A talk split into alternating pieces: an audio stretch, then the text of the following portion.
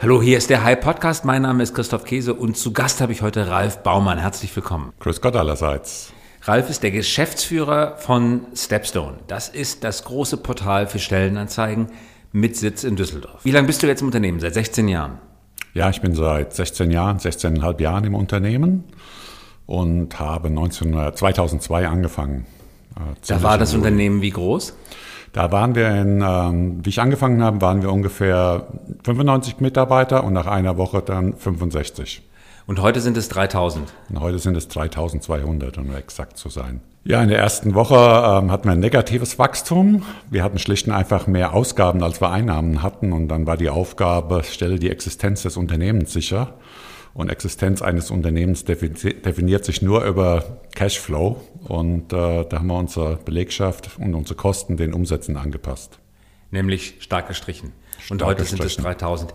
Wie das geklappt hat und was hinter der Plattformökonomie steckt, darüber wollen wir gleich sprechen. Vorab aber noch die, den Hinweis in eigener Sache. Springer ist Mehrheitsaktionär, also Axel Springer heißt eine Tochtergesellschaft von Axel Springer SE und die wiederum besitzt die Mehrheit der Stepstone GmbH. Das ist richtig. Wir sind äh, Konzernschwestern, könnte man sagen. Das ist richtig, allerdings mit das, einigen Unterschieden. Mit einigen Unterschieden, ihr seid viel größer, aber das wollten wir vorher noch einmal festgestellt haben. Wir wollen heute, spre heute sprechen über Digitalökonomie mit besonderem Schwerpunkt auf Plattformen.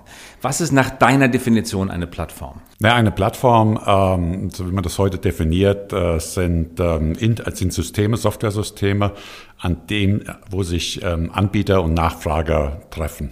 Und ähm, die Schwierigkeit bei diesen Two-Sided Markets, also es ist nicht nur eine Plattform für einen One-Sided Market, liegt halt darin, dass sich, ähm, wenn möglich, immer genauso viele Nachfrage wie Angebote ergibt. Und dieser Aufbau, äh, das hinzubekommen, das ist recht schwierig. Was ist die besondere Kunst dabei? Warum ist es schwierig, Angebot und Nachfrage gleichzeitig aufzubauen? Naja, weil Sie äh, auf der einen Seite ein Inventar aufbauen müssen und dann entsteht sofort äh, bei denen, die das Inventar, und zum Beispiel bei uns, den äh, Firmen, die die Jobs da drauf stellen, natürlich ähm, der Eindruck und der Wunsch, dass sich sofort äh, alle Stellen besetzt werden. Auf der anderen Seite muss man das dann allen Usern klar machen. Und wenn man zu viele erwischt, dann ist die Plattform halt unattraktiv für die User, weil es zu wenig Stellenanzeigen gibt und für die Firmen, weil es eventuell zu wenig User gibt. Und das in Einklang zu bringen, das geht nur über Jahre. Viele Unternehmen, die Plattformen aufbauen möchten, zum Beispiel B2B-Plattformen, die sich von Firmen an Firmen richten, stellen sich die Frage, womit fange ich eigentlich an? Mit der Angebotsseite oder der Nachfrageseite? Was ist eure Erfahrung? Naja, wir haben mit äh, beidem gleichzeitig angefangen und dann uns spezialisiert auf ein Segment, indem wir ähm, sehr genau dafür gesorgt haben, dass wir die Erwartungshaltung von un Unternehmen erfüllen. Und das war 2003 schon der IT-Markt. Weil auch schon damals war klar, dass IT wichtig ist in Unternehmen und dass es eine Nachfrage gibt. Damals gab es schon eine Shortage von Kandidaten, nicht so stark wie heute. Und auf das Segment haben wir uns äh, konzentriert. Und die Annahme von Unternehmen ist immer die, wenn du in der Lage bist, deine, die Engpassressource äh, ähm, bereitzustellen, dann kann man auch den, den Rest. Wenn du die Wahl hättest, du müsstest jetzt eine Million Euro in die Anfrage, in die Nachfrageseite oder die Angebotsseite investieren. Für welche Seite beim, beim Anfang, beim Start eines Plattformunternehmens was ist wichtiger? Es gibt ja diesen berühmten Satz im Silicon Valley, Pre-Population of Content. Bevor du die Türe überhaupt öffnest für die normale Kundschaft, also für das Publikum, für die Nachfrageseite, musst du zunächst einmal Angebot schaffen. So hat Steve Jobs iTunes aufgebaut. So ist der Kindle mit Büchern gestartet. Ist das auch eure Erfahrung beim Plattformaufbau? Absolut. Also erst braucht man unser Welt die Stellenanzeigen. Wenn man jetzt publiziert, wenn man Stellenanzeigen publizieren will, äh, ohne Stellenanzeigen nutzen ja die ganzen User gar nichts. Und wie findet man die Stellenanzeigen, wenn man neu auf den Markt kommt? Das hat sich gewandelt, ähm, schon immer. Also auch 2002 konnte man Stellenanzeigen crawlen oder man verkauft die den Unternehmen. Also crawlen heißt, man geht einfach auf die Webseiten anderer Unternehmen, zum Beispiel großer Corporates, Siemens, Bayersdorf drauf und zieht sich dort elektronisch die Stellenanzeigen nach unten. Das ist absolut richtig. Das ist heute auch noch äh, gang und gäbe bei sogenannten Aggregatoren und Google macht das auch. Und dann hat sich das geändert, sagst du? Das hat sich nicht geändert, das ist heute immer noch so. Allerdings ähm, produziert man dann unendlich großes Inventar und kann aber nicht genug ähm, Kandidaten für die einzelnen Stellenanzeigen liefern.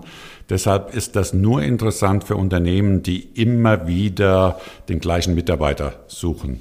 Und Zum Beispiel? Ja, für Zeitarbeitsfirmen, die eine begrenzte Anzahl von Helfern zur Verfügung stellen, ist das super interessant, sowas, weil die halt äh, alle Monate so und so viele äh, Mitarbeiter sourcen können, aber nicht auf den Punkt. Wenn man nur einen IT-Menschen braucht oder nur einen Controller, dann will man jetzt sofort ein größtmögliches Angebot von Kandidaten haben. Und im Crawling-Modell zahlt ja auch die Firma, die gecrawlt wird, nicht dafür, dass ihre Anzeige bei euch erscheint. Die zahlt am Anfang nicht dafür, dass sie bei uns erscheint, aber die Firmen, die crawlen, gehen dann alle dazu über, irgendwann zu sagen, wenn du jetzt weiterhin Kandidaten haben willst, dann musst du äh, dafür zahlen.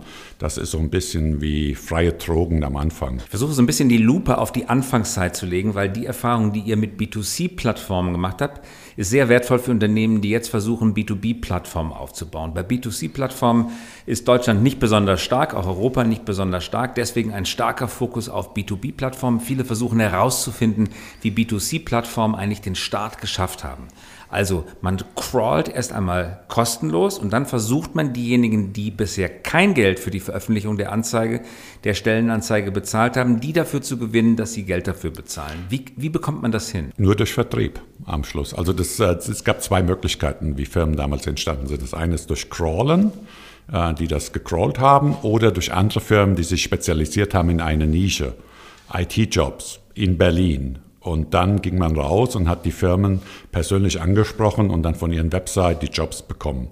Teilweise haben die Unternehmen bezahlt, teilweise nicht. Und dann hat man sich auf diese definierte Zielgruppe von Angeboten dann die User besorgt, indem man durch Werbung, durch bezahlte Anzeigen in Google, durch Traffic-Maßnahmen äh, auf die Kandidaten, also auf die Kandidaten zugegangen ist. Teilweise in den Anfängen sogar durch Zeitungsanzeigen. Erstes halbe Jahr einer neuen Plattformfirma. Du als Geschäftsführer, worauf liegt dein Augenmerk? Wie viel Prozent deiner Arbeitszeit investierst du in den Aufbau von Inventar versus in irgendwie Leute darauf zu gewinnen, sich die Angebote mal anzuschauen? Ja, der Start einer solchen Plattform ähm, geht natürlich vom Inventar aus. Das muss erstmal da sein. Und das in für die Zielgruppe ausreichend, was immer die Zielgruppe ist, ausreichende und interessante Menge. Gibt es eine Faustregel, was ist ausreichend? Da gibt es keine Faustregel dazu. In einem Mengenmarkt kann man auch, in Deutschland sind wir davon ausgegangen, dass man 10.000 Stellenanzeigen braucht, dann ist die Plattform relevant in Deutschland. Das war vor 15 Jahren allerdings. Und ähm, heute würde ich sagen, ist es größer, aber das ist schon ausreichend, damit sich Kandidaten durch alle möglichen Jobs, die interessant sind, durchsuchen können. Wie teuer war die erste bezahlte Stellenanzeige bei Stepstone? Hm, gute Frage. Ähm, das dürften so 200, 300 Euro gewesen sein. In welchem Jahr? Das muss in 1999 sein. Zu diesem Zeitpunkt, wenn ich mich nicht irre, hat eine Stellenanzeige ganzseitig in der FAZ, die damals Marktführerin war, etwa 80.000 Euro gekostet. Kommt das hin ungefähr? Ah, ich glaube, ja, also 40.000, 40, 60.000, das ist richtig. Gut, 60.000 Euro ungefähr und ihr habt die für 200 bis 300 Euro angeboten. Ja. Jetzt hat natürlich nicht jeder eine ganze Seite geschaltet. Typischerweise wurden Stellenanzeigen geschaltet auf Viertelseiten in der FAZ. Ist es fair zu sagen, dass etwa 15, 10 bis 15.000 die Viertelseite gekostet hat damals? Absolut, eine Stellenanzeige und, hat im Mittel 15.000 gekostet. Und ihr kommt in den Markt und bietet das Ganze für 200 bis 300 an? Jawohl. Was sagt da die etablierte Konkurrenz in den Zeitungen? Ja, die etablierte Konkurrenz in den Zeitungen hat erstmal gesagt, dass das nicht funktioniert, ähm, weil das Internet ist ein Thema, was vorübergehen wird. Also man hat gar nicht die, die, die, die Tragweite von dem ganzen Thema erkannt, ähm, weil man geht mit dem gleichen Geschäftsmodell über ein anderes physisches Medium auf die User zu und hat das erstmal ignoriert. Das ging aber nur zwei, drei Jahre. Dann haben die ähm, Zeitungen das Thema aufgenommen aber letztendlich waren sie nicht handlungsfähig. Also die Besitz. Warum? Ja, die FAZ zum Beispiel hatte sehr viel Geld zu verlieren. Und äh, die Geschäftsführung konnte sich dann nicht darauf einigen, was zu tun mit einem damals uns schon etablierten Anbieter und hat versucht, das äh, selbst aufzubauen, aber das wurde als interne Konkurrenz wahrgenommen und meiner Meinung nach nicht entsprechend getrieben und unterstützt. Geld zu verlieren durch die bis dato getätigten Umsätze. Geld zu verlieren durch die bis dato getätigten Umsätze und die waren ja immer noch da. Wir reden deswegen über die FAZ, weil FAZ zu dem Zeitpunkt Marktführerin war in Deutschland, richtig? Das ist richtig, ja. Und die haben pro Wochenende samstags, glaube ich, etwa 100, 120 Seiten Stellenanzeigen gehabt. Aber ah, die hatten ja in der Hochzeit ungefähr 200 Seiten Stellenanzeigen. In der Hochzeit. Mal 60.000 die Seite, das ist schon viel Geld. Die hatten in den Hochzeiten 220 Millionen Euro oder 240 Millionen Euro Umsatz im Stellenanzeigenbereich. 240 Millionen Euro Umsatz. Ja. Ah, eine Viertelmilliarde. Und das galt es natürlich zu verteidigen aus Sicht der Geschäftsführung. Deswegen euch direkte Konkurrenz zu machen mit einem gleichfalls disruptiven Modell zu einem Preispunkt von 200 bis 300 Euro pro Anzeige schien vernunftswidrig. Das ist absolut richtig. Das erscheint auf den ersten Blick vernunftswidrig. Es gibt es diesen berühmten Satz von Clayton Christensen, dem Erfinder der Disruptionstheorie, dass irrationale Entscheidungen jedes Unternehmen ruinieren können, aber eben auch rationale Entscheidungen, nämlich so etwas dann nicht zu machen. Das ist ja eine vermeintlich rationale Entscheidung. Wie unterscheidet man denn, wie unterscheidet man als Unternehmer zwischen einer wirklich irrationalen Entscheidung und einer irrationalen Entscheidung, die nur so aussieht, in Wahrheit aber eine rational richtige Entscheidung ist? das ist eine sehr gute Frage. Wenn ich darauf eine allgemeine wissenschaftliche Antwort geben könnte, dann würde man mich wahrscheinlich noch ähm, zum, zum promovieren. Aber die praktische Antwort ist letztendlich ähm, ganz, glaube ich, ganz einfach wenn ich ein Geschäftsmodell betreibe und kann es durch irgendwas ersetzen, was billiger wird, dann kann ich das selbst tun. Das würde ich nicht machen, wenn kein fremder Dritter da ist. Wenn aber ein fremder Dritter kommt und kann das tun, dann wird mein Modell angreifbar. Also auch vor 15 Jahren war das schon offensichtlich oder 16 Jahren, äh, dass eine Stellenanzeige im Internet ähm, die Anzeigen in der Zeitung verdrängen wird. Letztendlich habe ich die Branche gewechselt auf Basis dieser Hypothese. Also insofern bin ich ein, äh, ein Mensch, der gesehen hat, dass das, dass das ähm, nicht mehr funktionieren wird, weil die Kosten exorbitant sind in der Zeitung. Und ähm, letztendlich muss man sich zum Maßstab nehmen, kann das Geschäftsmodell noch so funktionieren? Gibt es ein besseres Geschäftsmodell? Und wenn es ein besseres gibt, gibt es schon Angreifer, die das benutzen.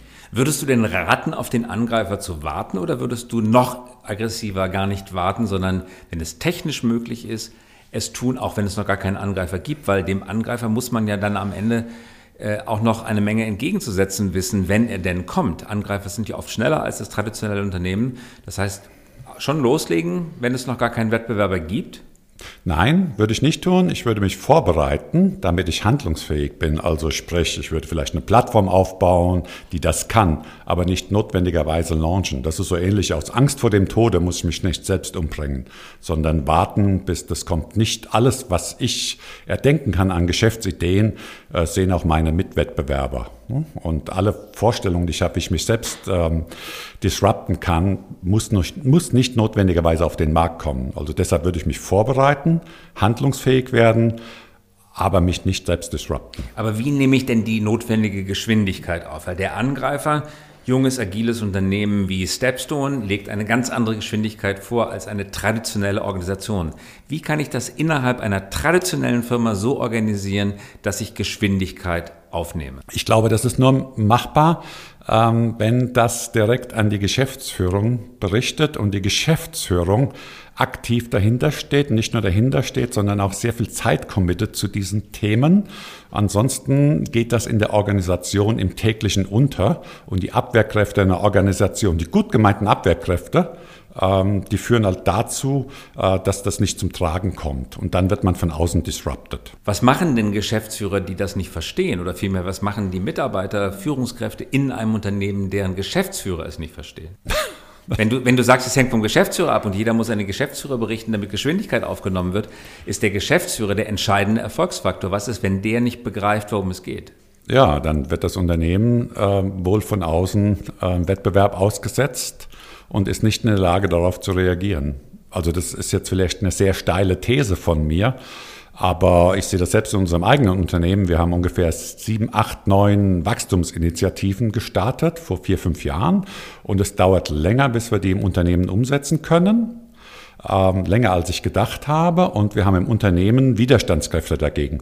Das ist auch verständlich, weil die Organisation, egal ob das die FAZ ist, wir oder jeder andere, die ist dazu gebaut, in den nächsten Quartal das Ergebnis zu liefern, im nächsten Jahr das Ergebnis zu liefern. Und jede neue Initiative ist zwangsläufig erstmal kleiner Umsatz. Und ähm, im Vorheraus weiß keiner, ob das funktioniert, ob das wirklich abhebt, das Ganze. Ne? Das stört eigentlich nur ähm, bestehende Umsätze von jetzt. Und diese Abwägung muss man halt machen, was tatsächlich disruptiv werden kann. Und äh, wenn das den Anschein hat, dass es das werden kann, dann muss das im Unternehmen Priorität bekommen. Und da muss dann nicht nur die Geschäftsleitung dahinter stehen und sagen, ja, ja, macht mal, sondern tatsächlich dafür sorgen, dass die notwendigen Mittel, das sind nicht nur finanzielle Mittel, sondern auch ähm, Ressourcen, Zugang zu Traffic in unserem Unternehmen, Zugang zu Produktspezialisten, dass das zur Verfügung gestellt wird. In den früheren Zeiten, bevor digitale Disruption aufkam, bedeutete der Unterschied zwischen einem guten und schlechten Geschäftsführer 10% mehr oder weniger Wachstum oder 10% mehr oder weniger Ergebnis. Das, was du gerade sagst, bedeutet, der Unterschied zwischen einem guten Geschäftsführer, der es versteht, und einem, der es nicht versteht, einem nicht guten Geschäftsführer, ist der Unterschied zwischen Leben und Tod. Absolut. Das würde ich so unterschreiben. Es geht nicht mehr darum, dass man Sachen optimiert. Ich meine, das auch, ne? das ist das tägliche Geschäft. Aber in Zeiten von größeren Veränderungen geht es darum, äh, nicht nur das zu erkennen, das ist manchmal sehr schwierig, ne? genau zu erkennen, was jetzt zur Disruption führt, aber das Unternehmen so darauf, darauf vorzubereiten, dass es handlungsfähig ist.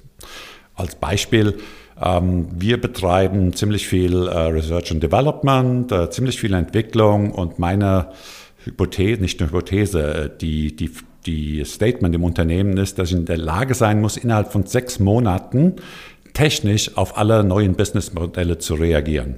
Das heißt nicht, dass ich sie auch ausführe und exekutiere, aber das muss ich gewährleisten können.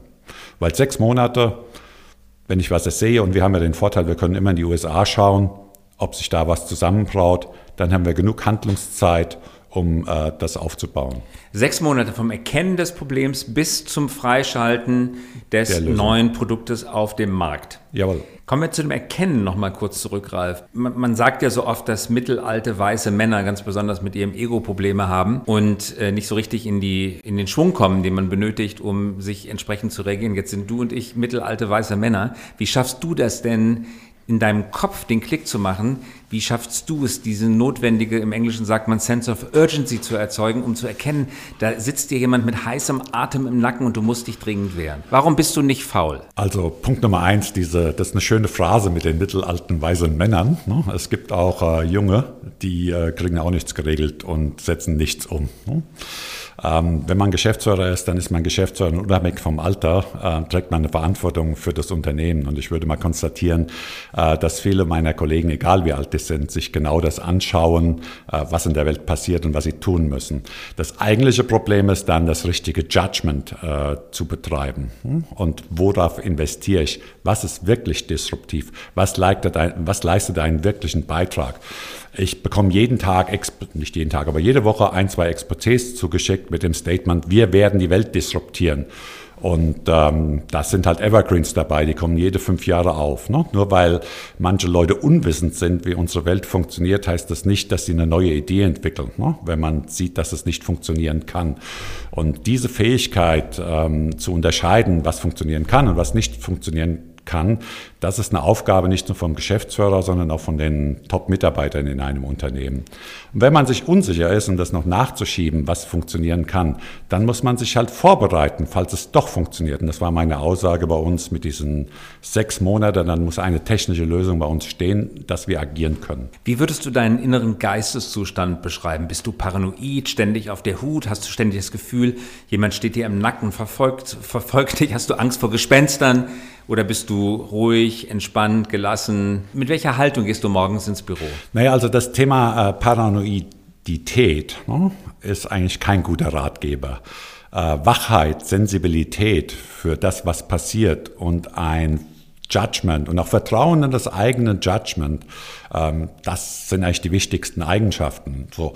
Und wenn man das hat, dann ähm, muss man ins Büro gehen, sich manchmal selbst hinterfragen und wenn man halt eine Gefahr erkennt, dann die notwendigen Maßnahmen ertreiben. Ne? Wir machen Sachen, wir haben jetzt zwei, drei Sachen eingestellt, wo wir Sachen ausprobiert haben, weil wir dachten, die könnten funktionieren.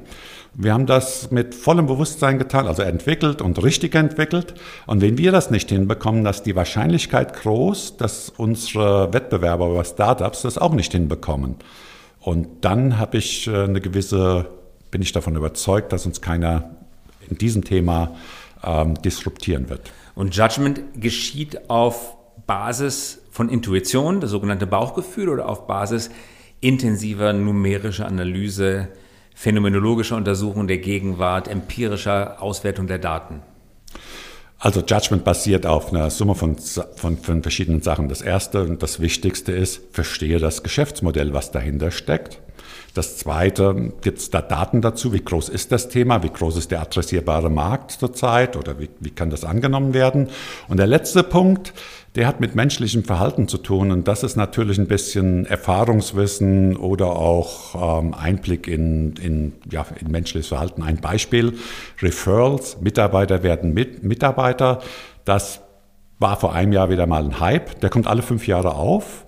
Und äh, dann versucht man das ähm, zu automatisieren, weil A kennt B, B kennt C und so weiter. Und dann, aber dafür gibt es Plattformen heute, das ist Xing und LinkedIn, äh, wo man das machen kann. Ne? Und ein Referral, da gibt es halt keine richtige Businesslogik, weil Mitarbeiter werden empfohlen von Mitarbeitern und die verbürgen sich auch für den neuen Mitarbeiter. Und das ist halt nicht unendlich. Ne? Deshalb ist das Thema nie skalierbar ist eine wichtige Source. Alle fünf Jahre wird das durch den Markt getrieben als die neue Lösung aller Rekrutierungsprobleme. Oft wird gesprochen von der Disruption des Disruptors. Ihr seid selber Disruptor, inzwischen aber hochprofitabel, vielfach beneidet. Ihr seid die fette Ente, die auf dem Teich schwimmt und viele wollen euch dort runterholen, schlachten und selber den Platz auf dem Teich einnehmen.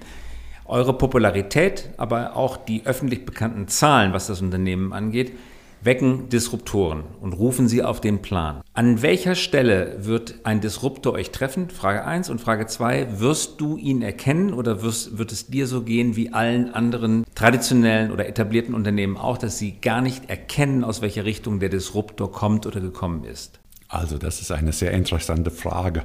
Ähm, dann muss ich erstmal rekapitulieren. Punkt 1 ist, dass wir Disruptoren sind zu den Zeitungen.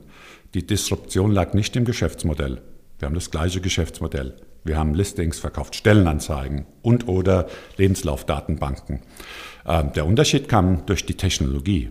Wir haben das nicht mehr auf Papier gemacht und an die Allgemeinheit gegeben, sondern sehr zielgruppengenau können wir die Kandidaten erreichen und können auch sehr viel mehr Mengen transportieren als das.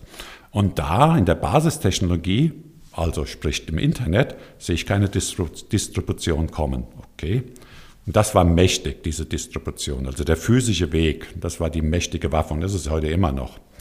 So, dann kommen kleinere Themen. Ne? KI, manche sprechen von Mobile als Distribution, äh, Disruption für die Zukunft. Wir sind heute schon 60 Prozent unserer Stellenanzeigen werden über Mobile abgefragt. Ne? Trotzdem wird das immer wieder hochgebracht, weil man glaubt, dass man dadurch Investorengelder einsammeln kann. Ne? Aber wir sind der führende, das führende Mobile Jobboard in Europa, ganz klar. Das will man aber nicht sehen, weil man sonst halt keinen Angriffspunkt hat. Dann kommen die ganzen Themen KI. Aber die lösen auch nur Teilprobleme. Wir haben vorher am Anfang über den Two-Sided Market gesprochen, dass man das aufbauen muss. Das ist auch eine Markteintrittsbarriere. Ähm, was uns davor schützt, ist halt konstante Innovationen zu betreiben, immer an der Kante zu sein und selbst herauszufordern in Innovationen, uns auch Geschäftsmodelle anzuschauen und davor nicht zurückzuschrecken, dann die notwendigen Investitionen zu, zu machen. Also wir haben vor kurzem Study Drive gekauft. Ne? Das ist eine Plattform, auf der sich Studenten austauschen, Lernmaterial in Gruppen organisieren. Das wird in Deutschland schon von 25 Prozent aller Studenten benutzt. Ne? Und da äh, machen Unternehmen Image-Kampagnen, Branding-Kampagnen. Für uns ist das eine super Zusammenarbeit jetzt, indem wir Kandidaten schon ganz früh ansprechen können. Und das ist nicht sehr einfach, auf Studenten zuzugehen. Könnten es die sozialen Netzwerke, die B2B-Netzwerke, LinkedIn, Zing sein, auf denen in Zukunft die Mitarbeiter der Zukunft gesucht werden? Auch unsere Erfahrung ist, dass die Suche in Direktansprache gerade in überhitzten und ausverkauften Personalmärkten Märkten ungeheuer wichtig ist. Viele Leute reagieren gar nicht mehr auf Stellenanzeigen, weil sie zufrieden sind, weil sie gar keine Stelle suchen. Es gibt ganz wenig Leute, die keine Stelle haben und trotzdem hochqualifiziert sind. Direktansprachen sind natürlich umso einfacher, je direkter man den Zugang über soziale Netzwerke wie Xing oder LinkedIn hat. Hat. Ist da eine Gefahr für euch? Ja, in, in, gewisser Weise gibt es da eine Gefahr, dass wir ein paar Leute verlieren. Ne? Also wenn man nicht mehr auf eine Stellenanzeige reagiert, dann kann man die Leute ansprechen, Direktansprache. Das Problem ist nur, dass diese Leute so oft angesprochen werden, dass sie schon gar nicht mehr reagieren. Also ist der nächste Schritt wieder zurück äh, zur Realität. Ähm, IT-Kandidaten werden auf Messen angesprochen. Es gibt große Organisatoren von Entwicklerkonferenzen und äh, da passiert das, dass die Menschen wieder tatsächlich miteinander interagieren, weil die eben auch schon dicht machen auf Plattformen wie LinkedIn oder Xing. Ähm, für uns ist das sehr positiv. Jetzt dieser War for Talent, der führt halt dazu, dass in Deutschland, und das darf man nicht vergessen, Stepstone ist eigentlich nur eine Plattform für Fach- und Führungskräfte, dass wir immer mehr Kandidaten auf die Plattform kriegen, immer mehr Stellenanzeigen. Rhetorische Frage. Wer würde einen Busfahrer in Direct Search suchen auf LinkedIn Oxing? Wer würde eine Verkäuferin äh, mit Direct Search suchen? Das ist ein bisschen eine Erfahrungswelt von High-Level-Business-Leuten und einem engen Segment im IT-Bereich, das alles auf Direktsuche geht. Außerdem gibt es das Thema schon seit Menschengedenken. Nach dem Zweiten Weltkrieg wurde Headhunting in Deutschland eingeführt. Und Headhunting ist nichts anderes wie Direct Search. Und das ist auch nicht viel billiger, eine Direct Search, weil letztendlich hat man nur den Kontakt direkt, aber die Ansprache, die Erwartungshaltung des Kandidaten, die führt auch dazu, dass man mehr Geld haben will. Du Unternehmen hast mich angesprochen, also bin ich dir eigentlich mehr wert, als wenn ich mich selbst bewerbe. Also insofern ja, gibt es äh, Situationen, wo wir ein bisschen was verlieren, aber unterm Strich werden wir mehr gewinnen, weil immer mehr Sachen ins Internet kommen, mehr Stellenanzeigen. Zum Abschluss unseres Gesprächs, Ralf, lass uns nochmal schauen auf die Arbeitswelt der Zukunft, unsere Arbeit der Zukunft, aber auch die Stellensuche und Mitarbeitersuche in der Zukunft. Werden wir noch einen Arbeitgeber haben? Kann es sein, dass ich in Zukunft mit dem Handy durch die Stadt fahre und das Handy teilt mir mit, da drüben in dem Gebäude Gebäude sitzt jemand, der möchte genau dich einstellen, du verdienst viel mehr Geld und die Arbeit macht auch noch glücklicher, weil die Kollegen besser zu dir passen. Wird es so sein, dass ich das Ganze an einen digitalen Assistenten, an Siri oder an Android outsourcen kann und der kümmert sich um das Management meines beruflichen Lebens? Also ähm, ich würde mal so sagen, wir arbeiten daran, sehr kandidat-centric zu sein, alles für den Kandidaten zu tun. Und je größer der technische Fortschritt, des, ist das natürlich vorstellbar, dass man einen elektronischen Assistenten hat, der genau das tut. Aber auch dieser Assistent muss mit Informationen gefüttert werden. Unternehmen müssen sich präsentieren. Die Stellenanzeige muss bekannt sein. Die Information muss bekannt werden. Ähm, Gehälter müssen bekannt sein. Motivation muss geschaffen werden, damit Siri das dann überhaupt dem, dem, dem, dem Auftraggeber mitteilt. Also aus eurer Sicht eine, ein technisches Werkzeug, das dabei hilft, die Urfunktion noch besser ausüben zu können. Absolut. Das ist richtig. Und aus Sicht des Arbeitnehmers ist das so, dass ich in einigen Jahren durch die Stadt fahre oder wird es so sein und mir das Handy meine, die Empfehlungen gibt, wo ich für weniger Arbeit und mehr Glück mehr Geld, mehr Geld verdienen kann? Ich ähm, glaube schon, dass es in diese Richtung geht, hm, weil ähm, wir den Kandidaten ja heute schon Stellenanzeigen regelmäßig zusenden, wenn eine neue veröffentlicht wird. Und je mehr Kriterien der Kandidat uns gibt, also mehr Daten, was, was ihn happy macht, desto zielgenauer können wir das tun. Ähm, ob er dann die Stellenanzeige genau bekommt, wenn er vorbeifährt, das würde ich nicht sagen. Das würde ihn vom Autofahren ablenken, außer er hat ein autonomes Auto. Genau. Ähm, aber ähm, das würde man ihm zu der Zeit, wenn er das konsumieren will, genau zuspielen. Sodass dann die Wahrscheinlichkeit am höchsten ist, dass er sich damit beschäftigt und dann auch entsprechend entscheiden kann. Wird es ein Angestelltenverhältnis in zehn Jahren geben, dass man eingeht oder in 20 Jahren oder werden wir auch unsere Arbeitswelt, unsere Angestelltenverhältnisse virtualisieren und ich bin so eine Art digitaler Tagelöhner, der mal hier, mal da arbeitet und der Algorithmus gleicht das aus und optimiert mein Einkommen und mein Vergnügen bei der Arbeit. Ja, das wird sehr gerne kolportiert äh, in zwei Varianten. Die Gig Economy, das ist für Low-End und dann für die High-End-Leute. Äh, Fakt ist, äh, wenn man Mitarbeiter heute einstellt, dann geht man davon aus, dass man eine Einarbeitungszeit hat für diesen Mitarbeiter. Das wird in 50 Jahren auch noch zu sein. Ne? Unternehmen haben gewisse Eigenheiten, nicht alles ist öffentlich und, äh, und das ist letztendlich äh, der Break-Even. Ne? Äh, wenn ein Mitarbeiter drei Monate Einarbeitungszeit hat, dann kann ich nicht jemanden von der Straße nehmen. Ne? Das ist für bestimmte definierte Tätigkeiten ähm, sehr gut, aber nicht für alles, ne? weil die Lernkurve muss ich mitbezahlen am Anfang und die ist unternehmensspezifisch. Also insofern haben Unternehmen und Organisationen ein, äh, ein berechtigtes Dasein, die werden nicht verschwinden. Spezialistenaufgaben, die ich im Unternehmen nicht immer brauche, die ich nur punktuell brauche, Ja, das wird so sein. Es wird auch so sein wie heute schon, wenn ich Unternehmensberatungen engagiere oder individuelle Mitarbeiter, dann kaufe ich mir ein gewisses Wissen ein für eine Zeit X, aber ich würde das Unternehmen nicht die ganze Zeit nur mit Mitarbeitern eine Unternehmensberatung fahren. Ne? Es ist viel billiger, die selber einzustellen. Also da wird es ein bisschen Zunahme geben, aber das wird nicht die normale Angestelltenarbeit in einem festen Verhältnis ersetzen. Wie das rechtlich organisiert ist, kann anders sein, aber man wird immer in festen Strukturen arbeiten. Verrat uns ganz zum Abschluss, Ralf, bitte noch den allergrößten Fehler, den du als Unternehmer gemacht hast. Den allergrößten Fehler, den ich als Unternehmer gemacht habe. Oh, das ist schwierig, da gibt es wahrscheinlich ähm, einige. Aber wir im Jahr 2003 hätten wir für 50.000 Euro uns an einem Wettbewerber von Xing beteiligen können. Und wir hatten schlichten, schlichten einfach nicht genug Geld und vielleicht auch nicht genug Mut, das zu tun. Das hätten wir mal machen sollen. Und das wäre dann was gewesen? Das wäre ein Wettbewerb von Xing gewesen und dann hätte man parallel dazu eben das Gleiche aufgebaut, ne, mit dem Blick auf Recruitment, was Xing dann zehn Jahre später gemacht hat. Und wenn man sich das heute anschaut, dann wäre das eine tolle Ergänzung zu dem, was wir hätten. Ja, die Chancen kommen nicht wieder. Aber auch heute gibt es sowas, man muss die Augen offen halten. Und vielleicht findest du es ja. Danke fürs Kommen, Ralf Baumann von Stepstone. Besten Dank. Herzlichen Dank und das war der High Podcast und wir hören uns wieder in der kommenden Woche.